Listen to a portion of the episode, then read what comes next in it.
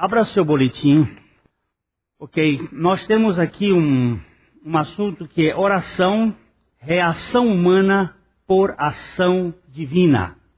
Texto bíblico que está aí no, no seu boletim, mas também está aqui, ele diz que de uma feita, é, é, é, é uma coisa interessante essa expressão, de uma feita, num determinado momento, é, estava Jesus orando. Você vai encontrar Jesus muitas vezes orando, sozinho e às vezes em companhia. Mas ele estava orando e quando terminou, um dos seus discípulos, é, é muito curioso essa expressão, um dos, um dos seus discípulos. Porque Jesus tinha muitos discípulos. Não só os doze, mas ele, ele tinha outros discípulos. Um bando deles até fugiu quando ele falou a respeito de comer a carne dele e beber o sangue. Eles foram embora. Mas um dos seus discípulos lhe pediu: Senhor, ensina-nos a orar, como também João ensinou aos seus discípulos. Aqui nós temos que observar que João, o Batista, o precursor de Jesus, hoje à noite falaremos um pouco sobre a sua, a sua pessoa, ele ensinou os seus discípulos a orar. E até então parece que Jesus não tinha começado a ensinar os seus discípulos a orar. E um deles pediu: Senhor, ensina-nos a orar. E nós te pedimos, Senhor, ensina-nos a orar. É, um dos ministérios mais difíceis, mais difíceis no reino de Deus é o da oração. Talvez o mais. E, além do mais, há pouco ou quase nenhum interesse para esse assunto. Jesus tinha um grupo de discípulos bem maior do que os doze apóstolos. Mas, mas, só um propôs a ele que os ensinasse a orar. Muito pouca gente se percebe motivada a orar ou quer orar. Você tem dificuldade com oração ou não? Quero saber se tem ou não tem. Não é só você, não. George Miller foi um homem é, considerado uh, um homem que orava e que tinha as suas orações respondidas. Ele deixou um, uma agenda com mais de 50 mil orações respondidas. Ele anotava o dia da oração o assunto e o dia da resposta. Ele disse que ele levava normalmente 50 minutos espantando os beija-flores. Espantando os beija-flores da sua mente. Para ter cinco minutos de comunhão com o Senhor. Não era espantando gambá. Era beija-flor. Era coisa boa. Porque o que nos distrai é muita coisa. Muita coisa. Há muita dificuldade em orar. E é extremamente mais complicado orar do que trabalhar. Vejamos alguns impedimentos e complicações no terreno da oração. É muito mais fácil você trabalhar do que orar. Orar é realmente complicado. Orar não é fácil. Trata-se de um diálogo de uma pessoa física com uma pessoa metafísica, isto é, além da física. É a conversa de um ser que vive na esfera da terceira, da, da tri, na esfera tridimensional, com alguém que está em outra dimensão completamente fora da nossa. Como posso falar com alguém que não vejo, não escuto, não percebo a sua presença real? Como é que eu vou entrar num quarto e orar com uma pessoa que eu não vejo, não sinto, não percebo? Uma vez um repórter perguntou à Madre Teresa de Calcutá: Madre Teresa, a senhora fica três horas no seu quarto de portas fechadas e ninguém pode chamar a senhora. O que, que a senhora está fazendo quando a senhora fica neste quarto fechado? Ela disse: Eu fico falando com Deus. Eu fico em diálogo com Deus. Eu fico em comunhão com Deus. E ela disse, ele disse assim: E o que, que a senhora fala para ele? Ela disse: Nada. E o que, que ele fala para a senhora? Ela disse: Nada. Se eu não posso lhe explicar isto, você também não pode entender. Isso é uma questão de amor. Muitas vezes a oração não tem palavras, ela só tem o coração. É o coração que se coloca diante do Senhor. Orar exige muita concentração. Além da gente estar falando com uma pessoa que está numa dimensão fora da nossa, que eu não vejo, não apalpo, não cheiro, é, eu preciso de concentração.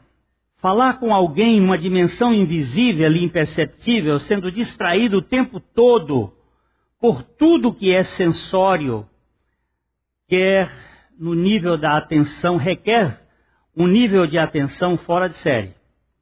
Jesus convidou três dos seus discípulos para orar. Orar com ele. Mas veja o que aconteceu. Vamos ler aí Mateus 26, 40. E voltando para os discípulos, e disse a Pedro: Então, nenhuma hora pudestes vós vigiar comigo? Lembre-se que a palavra vigiar é uma palavra importante no campo da oração. Como também o jejum, e nós vamos falar depois sobre isso numa outra ocasião. A vigilância antecede a oração. Nunca diz assim, orai e vigiai, mas vigiai e orai. Porque a vigilância é o estado de consciência e nós lutamos com esse estado de consciência profundamente, porque nós somos distraídos o tempo todo. Quem assiste televisão normalmente tem pouca vigilância, porque a, a televisão, com as imagens, ela leva o sujeito para a onda alfa. E ele assiste a televisão praticamente em passividade por isso que é perigoso a televisão com aquilo que se chama de propaganda subliminar. Às vezes, por entre as imagens, eles lançam certas propagandas que são, inclusive, proibidas, mas existe, prende a atenção, você nem percebe. Concentração é uma coisa extremamente difícil. Os discípulos de Jesus dormirão. Eu sempre tinha culpa quando eu dormia orando. É, quem me ajudou a tirar um pouco da culpa foi Brennan Manning, o escritor, quando ele disse que um dia ele também sentia muita culpa, mas um dia ele viu um pai sair com o filhinho dele para brincar no Central Park de Nova York. E, os, e, o menino brincou, brincou com o pai, brincou e brincou, e de repente o menino disse: Papai, vamos para casa. E o pai pegou a criança no colo e começou a andar, e ele dormiu no colo do pai. E o Brennan estava vendo esse quadro todo e viu a criança dormindo no colo do pai e disse: Quando foi que ele teve mais concentração? Quando eles brincavam os dois juntos ou quando ele dormiu no colo do pai? Aí eu tive um momento de dizer assim: Senhor, às vezes quando eu durmo, eu durmo no teu colo. Eu quero ter essa consciência de que é no teu colo que eu quero dormir. Mesmo que eu estivesse orando, mas o Senhor me dá a graça de poder ficar no teu colo. Ainda que seja inconsciente. Às vezes a oração é uma conversa, é uma conversa do orador com ele mesmo. Ao invés do tal orador falar com Deus, ele fala consigo mesmo. É uma espécie de monólogo dirigido à autovalorização. Vamos ver esse texto de Lucas 18, 11.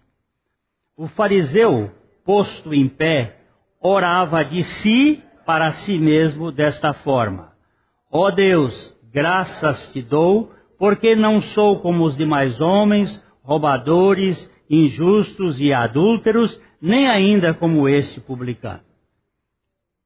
Primeiro problema da, da oração é que eu estou falando com um Deus invisível. E eu sou sensível e, e, e como é que eu falo isso? Segundo problema é a concentração. Eu tenho dificuldade com a concentração. Minha mente, ela voa, ela se dispersa. E quando ele está falando lá que as armas da nossa milícia não são ah, carnais, mas sim poderosas em Deus para a destruição das fortalezas, levando cativo todo o pensamento à, à obediência de Cristo. Parece que eu tenho que pegar meu pensamento e, e, e, levar o pensamento cativo até Cristo, até a cruz de Cristo. E isso leva, faz luta. É uma luta. A, a tendência muitas vezes da oração é eu falar comigo e não falar com Deus. Não tenho a consciência da presença dele. Então eu começo a falar uma, faço uma lista de supermercado e levo para diante de Deus aquela lista e eu quero isto, eu quero aquilo, eu tenho aquele problema, aquele outro, é, é, meu filho, é minha filha, é meu genro, é minha nora, é meu isso, é meu aquilo, e pererei, papapá, e vou, e vou mostrando aquela listona enorme e vou ticando. É uma conversa de migo comigo. Eu não estou na presença de Deus. Esse é um outro problema da, da oração. A. W. Tozer, um homem de Deus muito extraordinário, que teve muita luta com a oração. Ele morou ah, na cidade de Chicago há muitos anos, e ali perto da casa dele tinha o lago Michigan. E ele disse que muitas vezes ele ficou ali sentado numa cadeira lutando para ter um momento de comunhão com Deus. Lutas enormes lutas semelhantes à de Jacó com Deus, a ponto da sua junta, a junta da sua perna ser uh, desconjuntada. A luta muito forte. Então a W. Toze dizia assim: muitas vezes concebe-se a oração como pouco mais do que uma técnica de autopromoção, um método celestial de conseguir sucesso terreno é uma coisa de autopromoção. É, é muito, é muito é, é, comum a gente dizer assim, ah, isto aqui é resposta da oração. Para valorizar o orador. Eu não sei se vocês já usaram essa expressão, mas eu já usei muitas vezes.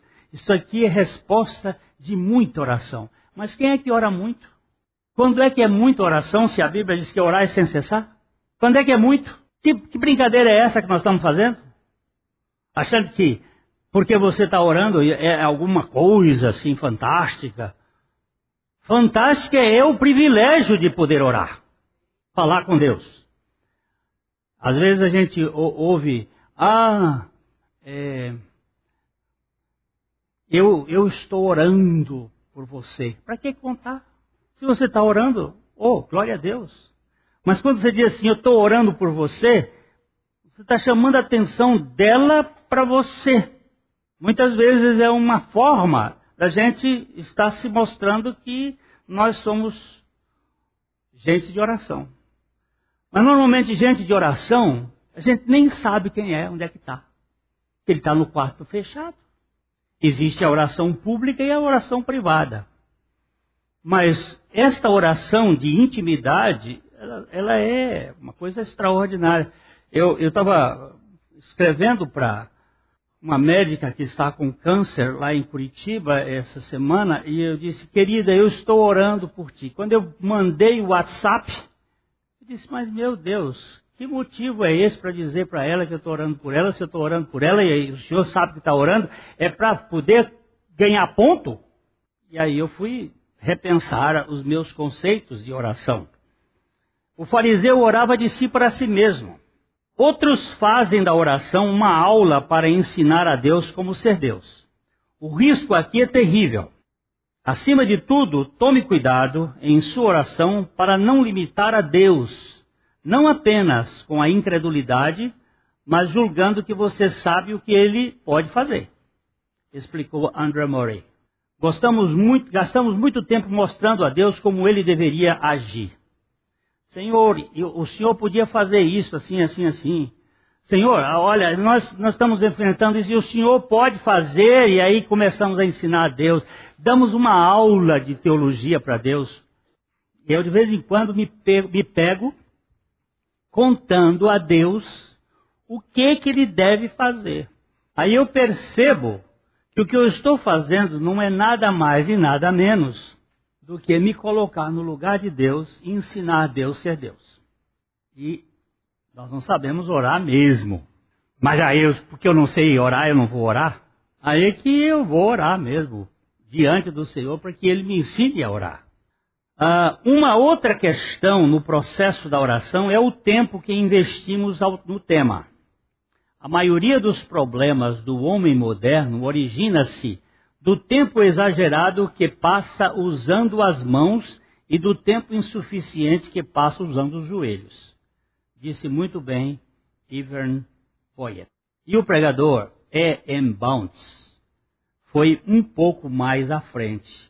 O pequeno valor que damos à nossa oração torna-se evidente pelo tempo que dedicamos a ela.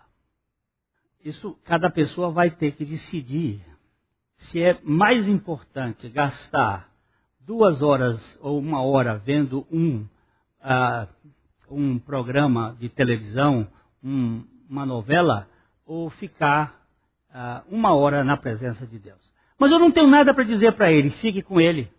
Eu quero a tua presença. Eu sei que minha mente vai se distrair, mas eu quero ficar contigo. Eu quero a ti. Isso é uma questão de propósito. Tem muita gente que prefere usar o seu tempo no baralho, jogando truco, jogando é,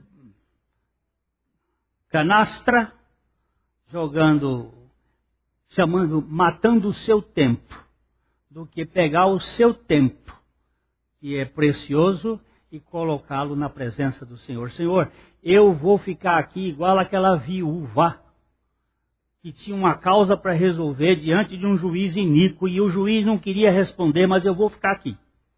Há um pastor da Assembleia de Deus da Austrália, ele disse que ele levou quatro anos para poder ter uma, um, um pouquinho de concentração na presença de Deus.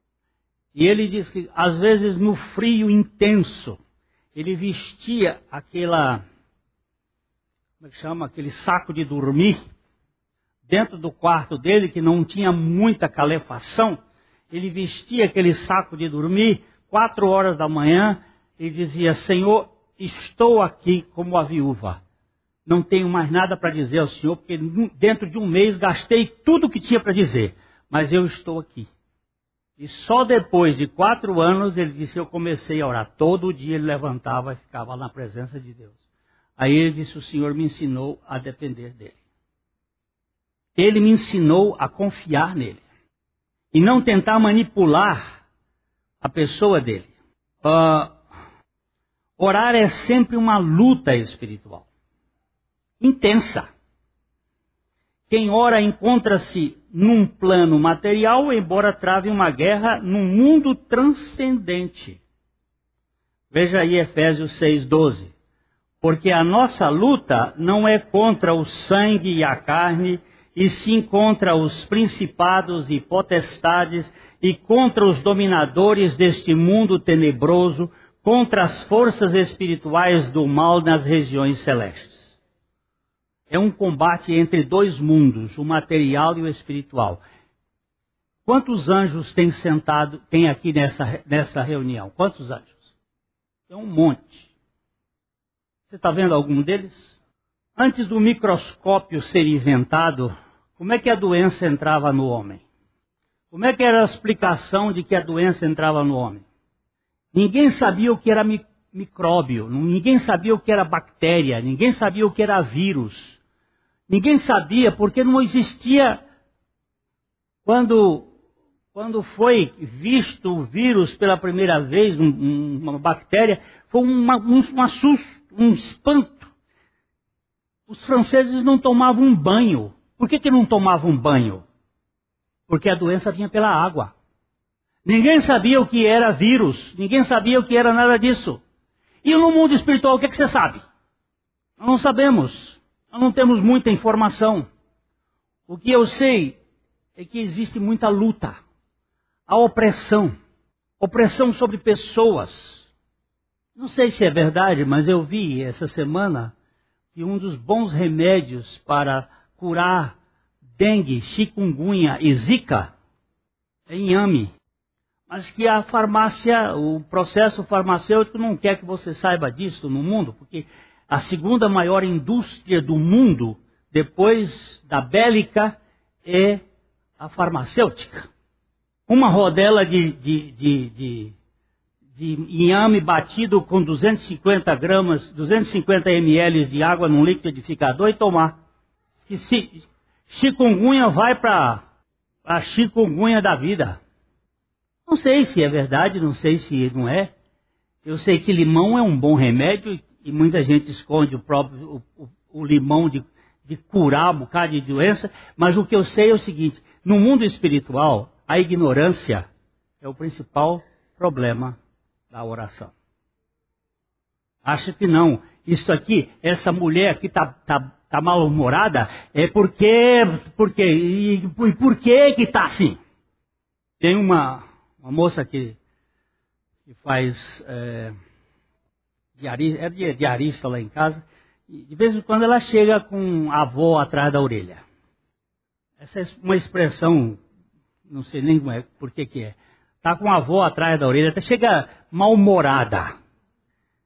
Tem uma, uma doença chamada distimia. É uma doença que pouca gente leva em consideração, mas ele fica um mau humor. Amanhece o dia com mau humor. E, e procura isso e aquilo, hormônio daqui, da lá, mas não se sabe bem o que é. E ela chega lá e a Carmita fica nervosa, minha esposa fica nervosa com a moça que chega assim. Eu disse, menina, começa a expulsar esse negócio aí. E há umas semanas atrás, quando meu genro estava uh, lá em casa, e, e a Camila estava na cozinha, e a moça chegou toda às avessas, e a Camila começou, em nome de Jesus, sai. Meu, meu genro disse, minha sogra, você está ficando meio falando aí sozinha? Aí ela disse: Não, eu estava aqui pensando, não queria chamar atenção, mas muitas vezes nós precisamos aprender a expulsar. Porque estes sinais vão de acompanhar aqueles que creem. Em meu nome expulsarão essas forças. Mas isso aí é coisa do passado, isso é coisa de, do tempo antes da ciência, isso não existe. Tá bom? Para você não existe? eu fico com minha velha Bíblia. Fala mais alto. Há pouco tempo ele teve uma experiência com, com isso aí. O, o Isaac está falando. Não adianta, Isaac, você falar abaixo, porque você tem muita voz, mas você está meio doente. Ele teve um problema e tem que usar o microfone, senão, senão não dá. A gente Pode botar mais perto. Tivemos uma família, sempre graças a Deus, muito unida. Uma família tem temido o Senhor.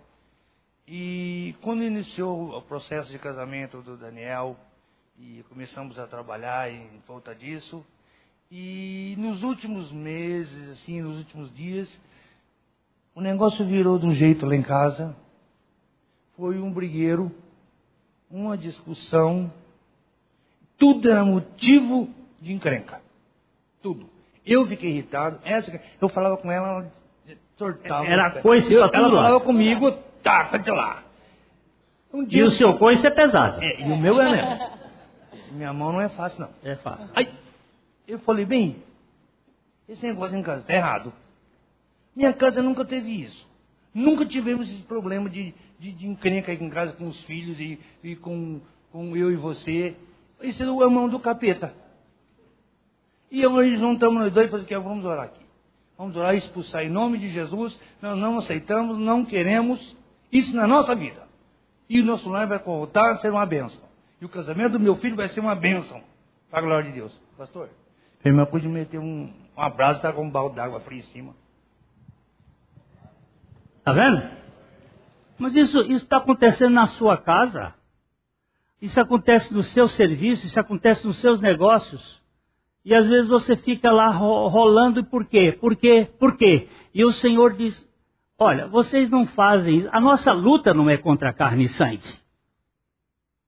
É contra principados, potestades, forças espirituais da maldade nas regiões celestes.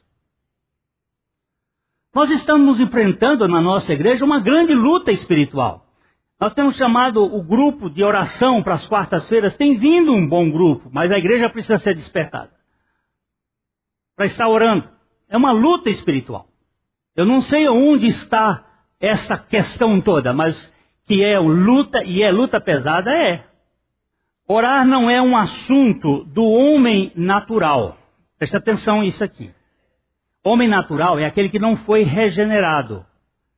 Orar não é assunto do homem natural. Estamos falando de oração de fato, pois orar trata-se de um expediente da vida espiritual. Só atenta às realidades espirituais aquele que tem vida espiritual. O homem natural pode rezar, repetir palavras e mantras, orar, nunca. A oração é uma conversa espiritual de um filho de Deus com seu pai. Oração é uma realidade espiritual movida pela fé. E essa só funciona no mundo invisível. Esse texto aqui você conhece de cós salteado, mas é bom. Ora, ter fé é ter certeza de que vamos receber as coisas que esperamos e ter convicção de uma coisa existe mesmo quando não a vemos. Não existe fé na terceira dimensão. Nesta constatamos os fatos. Eu não tenho fé para olhar para esta caneta. Isso aqui é fato. Aquilo que eu vejo, eu não preciso de fé. Fé é o firme fundamento das coisas que se esperam e a convicção dos fatos que não se veem. Por exemplo, milagre não gera fé. Milagre pode ser uma expressão de fé. O milagre sempre será na vida de um cristão uma expressão da sua fé, mas não gera fé nos outros. Por que não gera? Se você viu o milagre, você não, não vai crer. Você constatou. Você viu a coisa. Muitos vendo os sinais que Jesus fazia, creram no seu nome, mas o Senhor não confiava neles porque sabia o que era o coração do homem. Então nós precisamos entender este fato, que nós vivemos por fé. A oração é uma realidade espiritual manifesta apenas ao homem espiritual que tem a visão espiritual. Vamos ver aqui em 2 Coríntios capítulo 4, verso 18 nós não nos concentramos nas coisas que podemos ver, mas nas coisas que não podemos ver. Pois o que nós podemos ver é temporário, mas o que não podemos ver é eterno. Primeira coisa que nós precisamos ganhar é uma dimensão espiritual da oração. Essa dimensão é do espírito. Como uma realidade espiritual, a oração é uma semente que vem do coração de Deus e é plantada no coração dos seus filhos para voltar para Ele. Como disse o pregador inglês C.H. Spurgeon, as verdadeiras orações são como pombos correios, que encontram seu caminho com extrema facilidade.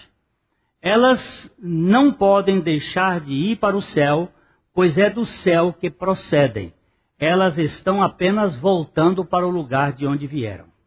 Hey, frase bem feita.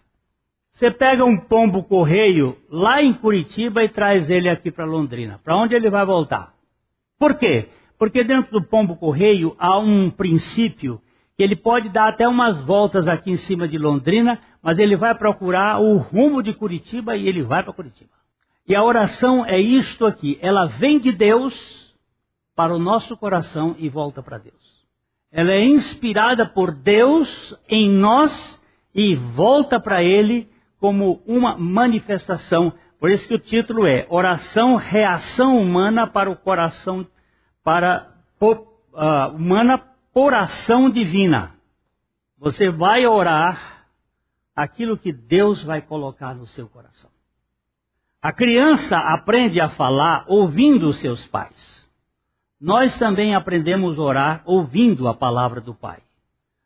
Agostinho dizia: a natureza da bondade divina não está apenas em abrir a aqueles que batem, mas também em levá-los a bater. E nós aprendemos a bater e pedir em comunhão com a Trindade. A oração eficiente é um quarteto: o Pai, o Filho, o Espírito Santo e o cristão num relacionamento balizado pela palavra. É, é uma conversa de de sala de jantar, onde está o Pai, e toda a oração deve ser dirigida ao Pai. Ela tem que ser feita por meio do Espírito Santo, em nome de Jesus Cristo. É a própria Trindade orando conosco e através de nós, para que nós tenhamos a revelação dos seus propósitos eternos. Eu, domingo passado, falei a respeito de um, uma pessoa que.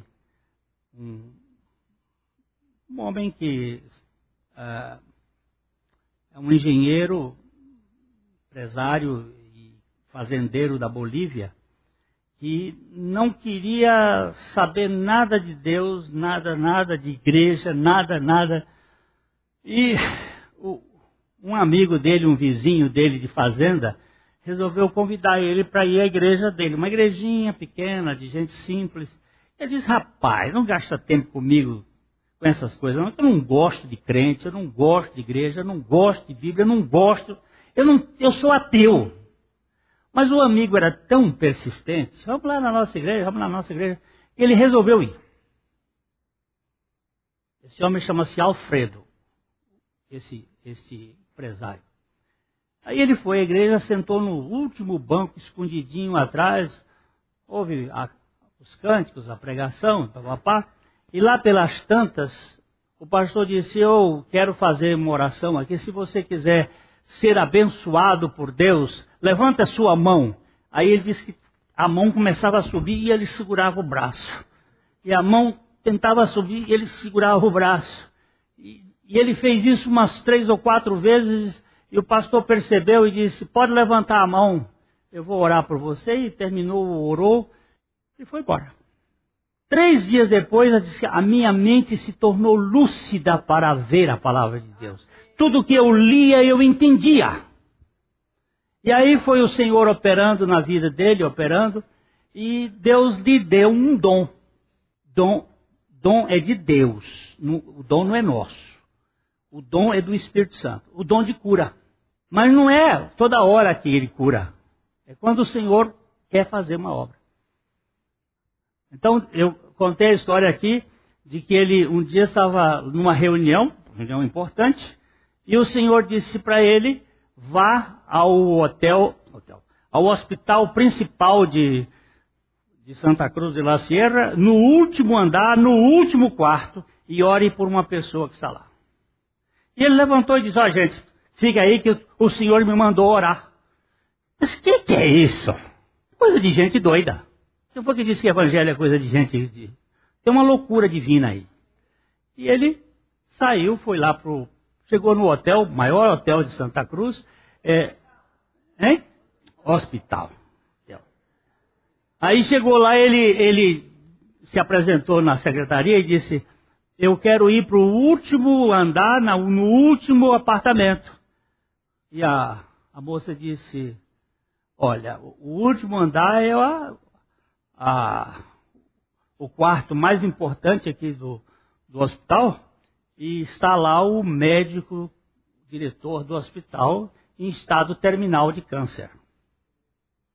Aí ele entra, vai lá, diz que tinha umas 15 ou 20 pessoas, políticos, gente importante da cidade, e tinha um rapaz que era o sobrinho desse médico, que conhecia o Alfredo. Diz, Alfredo, o que você está fazendo aqui? Ele disse, eu estou aqui porque o Senhor me mandou orar por essa pessoa. Eu não sei nem quem é, mas o Senhor me mandou. E o, Alfredo o, disse, manda todo mundo sair. Tira todo mundo daqui da sala. Aí saíram todos, ficou ele, o rapaz e o médico. Ele olhou para o médico e disse: Como é seu nome? Ele disse lá o nome, Fulano, e disse: Você quer ser curado em nome de Jesus? E o médico, já em estado quase caquético, disse: Quero. Então vou orar. Levantou a mão, orou e pediu a Deus. E disse para o sobrinho: Está aqui meu cartão, ele vai piorar, vão dizer que ele vai morrer, mas ele não vai morrer porque o Senhor disse que ele não vai morrer. Que ele vai curar este homem para a glória dele. Agora, isso parece loucura, isso parece. Eu não faço isso se não for muita certeza de que Deus está fazendo. Mas Deus, quando faz, faz. Quando foi cinco horas, o sobrinho ligou e disse: Ó, oh, meu, meu tio está morrendo. Ele disse: Ele não vai morrer. Três dias depois, o cara estava tendo alta do hospital. E ele disse: hoje ele é membro da igreja onde está esse homem. E Deus faz. Deus continua sendo Deus. Mas ele não faz por atacado. Ele trabalha no avarejo. Ele trabalha com cada um de nós. Ele é um Deus de detalhes. Essa história de Senhor salva Londrina. Isso é, Senhor, faz uma obra, aviva Londrina, manifesta uma obra em Londrina, mas eh, essa oração salva Londrina é muito genérica. Mas aqui em Londrina tem gente que eu preciso ver se essa oração procede de Deus. Hoje é muito mais fácil encontrar um pregador do que um intercessor. Orar não dá visibilidade pública.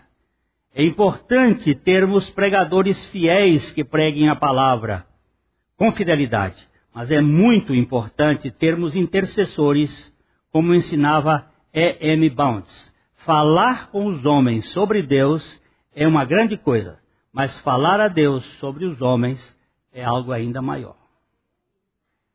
Eu diria que estas duas ênfases precisam da maior consideração, tanto de pregadores como de intercessores. Jesus pagou um alto preço por nossa redenção.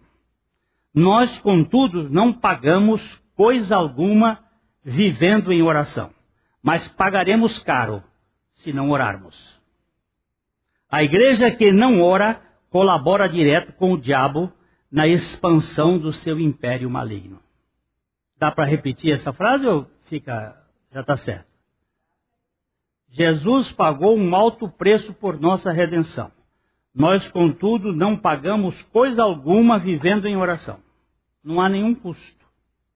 Contudo, pagaremos caro se não orarmos.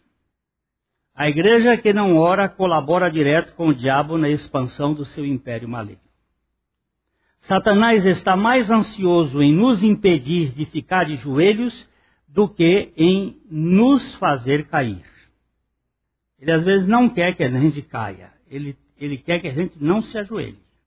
Se tivermos consciência de que a oração é uma arma poderosa contra o eixo do mal, e nos recusarmos a participar das reuniões de oração, damos o maior apoio aos exércitos das trevas, sendo omissos na batalha contra o maligno.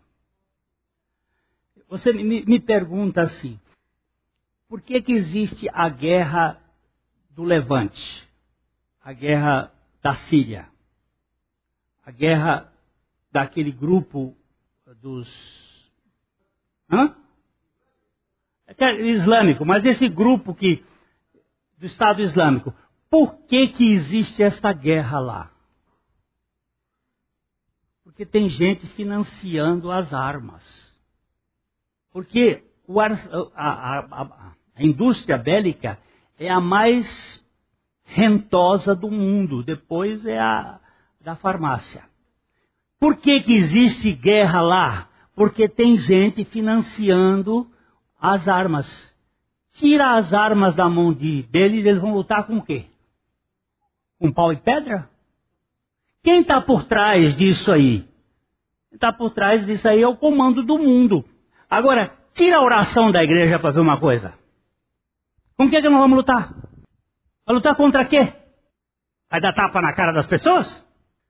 O avivalista Leonardo Ravenhill disse: Os autossuficientes não oram. Os autossatisfeitos não querem orar. Os autojustificados não conseguem orar. Onde estamos nós nessa avaliação? Pensemos nisso. Oração não é um mero dever. É um relacionamento de um filho alcançado pela graça com o seu Pai gracioso por puro e santo prazer espiritual.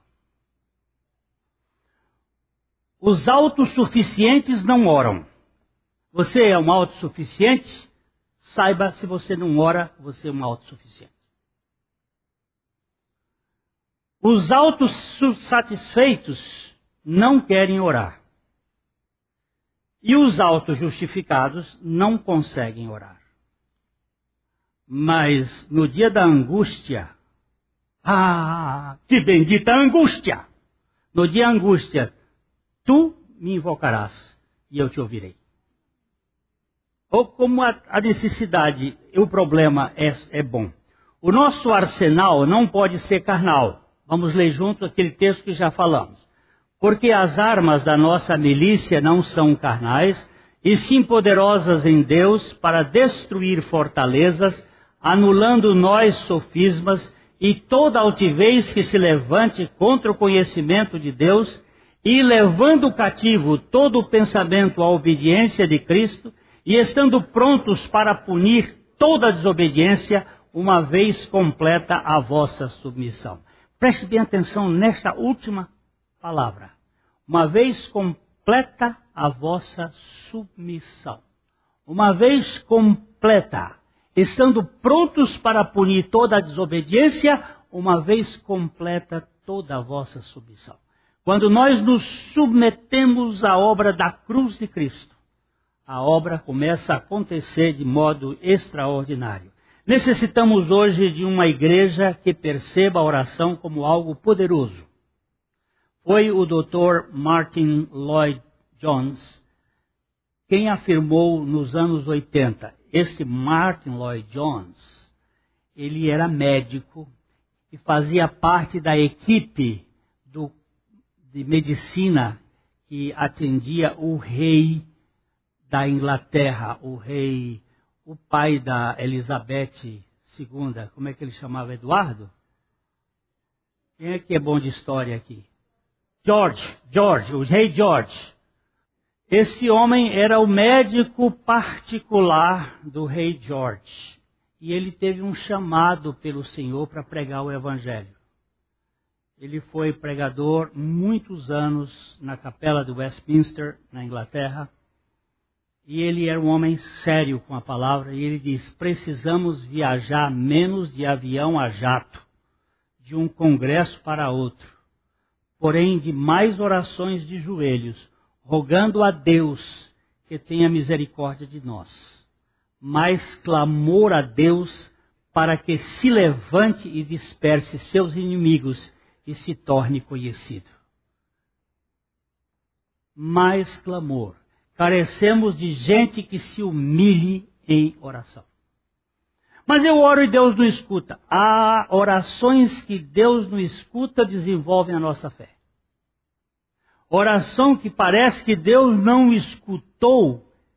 Esta oração é importante. Eu vou falar hoje de uma oração destas, que foi de Zacarias.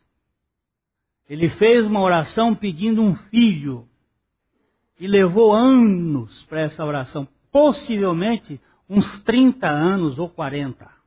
Silêncio. Às vezes o silêncio de Deus é a escola da fé. Mas eu estou aqui. Eu sou a viúva. Eu estou aqui. Não vou sair desse toco. Esse é o lugar que, que eu vou ficar na tua presença. As reuniões de oração são um termômetro. Não.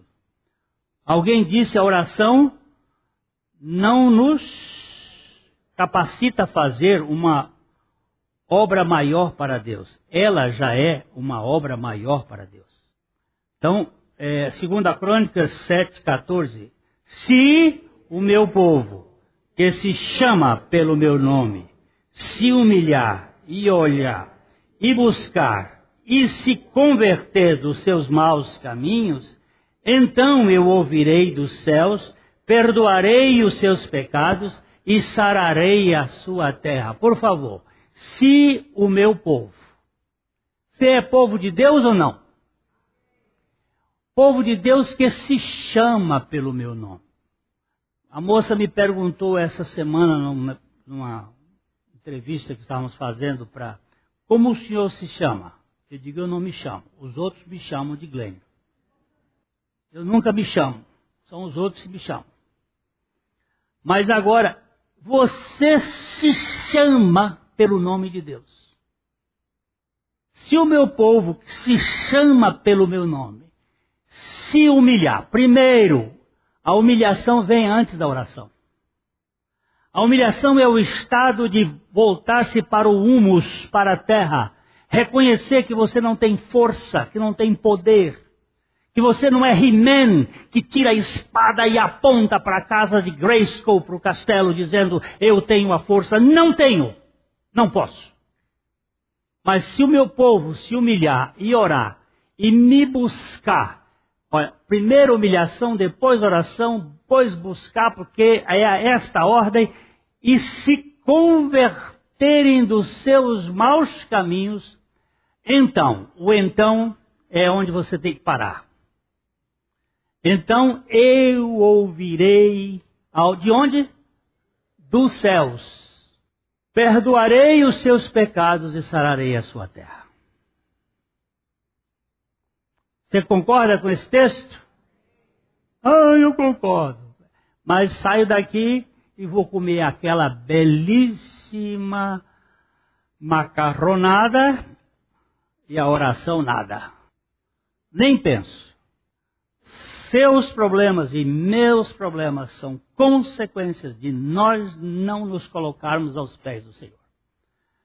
Eu mandei para o meu filho essa semana passada, ele estava enfrentando uma grande luta e Deus, pela sua graça, resolveu. Eu disse: Meu filho, Deus continua no seu trono como soberano. E nós continuamos aos seus pés, e entre ele e nós só existe um joelho. Ele sentado no seu trono e nós nos seus pés, e entre nós existe um joelho, ajoelhado e dependente. Aí ele me disse assim, pai, que frase espetacular. Eu respondi para ele, que Deus maravilhoso. O Deus que está disposto a atender o mais insignificante dos pecadores que ele salva. As reuniões de oração são termômetros da vida espiritual da igreja. Nenhuma igreja é maior do que suas reuniões de oração. Nenhuma igreja é maior do que suas reuniões de oração. Todos nós devemos orar em nosso lar, nosso lugar secreto. Mas se não orarmos juntos como igreja, não somos uma igreja de verdade. Entendeu ou não? Eu tenho que pagar um sacrifício para vir à reunião de oração? Não, senhor. O senhor tem um grande privilégio de estar presente na reunião de oração. Se você está dizendo que está pagando o sacrifício, você nunca foi salvo. Porque renunciar um mundo velho que vai se acabar por causa de um reino eterno, não existe nenhum sacrifício. Eu de vez em quando tenho dito isso. Eu renunciar meu sapato usado por uma, uma sapataria cheia de sapatos novos, estou fazendo vantagem nenhuma ter renunciado meu sapato velho. Eu renunciei meu tempo em estar lá em casa descansando. Que descanso? Seu descanso não é aqui, rapaz. Nosso descanso não é aqui, não. Nosso descanso é eterno. A igreja de Jerusalém tinha o hábito de orar em comunhão congregacional e ao orar o Senhor se manifestava. Vejam essas ocasiões, dessa ocasião, quando oraram pelos apóstolos que foram presos. Vamos ler Atos 4:31. Tendo eles orado, tremeu o lugar onde estavam reunidos, todos ficaram cheios do Espírito Santo e com intrepidez anunciavam a palavra de Deus. Assim como o fogo precisa de mais combustível para queimar com mais força e vigor, assim a igreja precisa da maior ênfase na oração para se tornar fervorosa. Vou voltar. Você, não, você, e eu não vamos pagar preço nenhum por estarmos orando. Nós vamos pagar caro se não orarmos. Entendeu? Todos nós na igreja temos diferentes dons, segundo a medida da graça. Mas os filhos de Deus, como trigo legítimo, temos todos a capacidade espiritual de sermos intercessores. Portanto, todos nós somos vocacionados a participar da vida de oração na comunidade espiritual. Não há desculpa para ninguém a não ser para o joio. Então, mas eu não sei orar, eu também não. Mas o Senhor ensina a orar. E ele ensina assim como a criança não sabe andar, ela aprende a andar caindo. Nós vamos aprender a orar falhando, mas o Senhor vai nos conduzir. Irmãos queridos, eh, a ceia do Senhor, ela não é uma um ritual. Ela é uma memória, ela é um momento de reflexão. Eu sempre que tomo a ceia, não estou tomando a ceia para que Deus me perdoe os meus pecados. Porque os meus pecados já foram perdoados lá na cruz em Cristo Jesus. Todos eles. Por um único sacrifício ele realizou uma eterna salvação. Mas todos nós somos chamados a pensar e lembrar do que significou o sacrifício de Jesus por nós. E porque ele fez uma obra perfeita, nós pedimos aos diáconos que distribuam esses elementos que fazem parte da nossa memória espiritual. Lembrar que a morte do Senhor é a nossa morte e a ressurreição dele é a vida que nos dá vida eterna. A mensagem que você acabou de ouvir faz parte do Ministério de Comunicação Palavra da Cruz. Temos um grande acervo de estudos bíblicos em áudio e vídeo. Distribuímos também gratuitamente o jornal mensal Palavra da Cruz. Entre em contato conosco pelo fone 0 operadora 43 33 728900 ou pelo e-mail livraria@piblondrina.com.br. Visite-nos pelo site www.livrariapiblondrina.com.br ou acesse www.piblondrina.com.br. Graça e paz.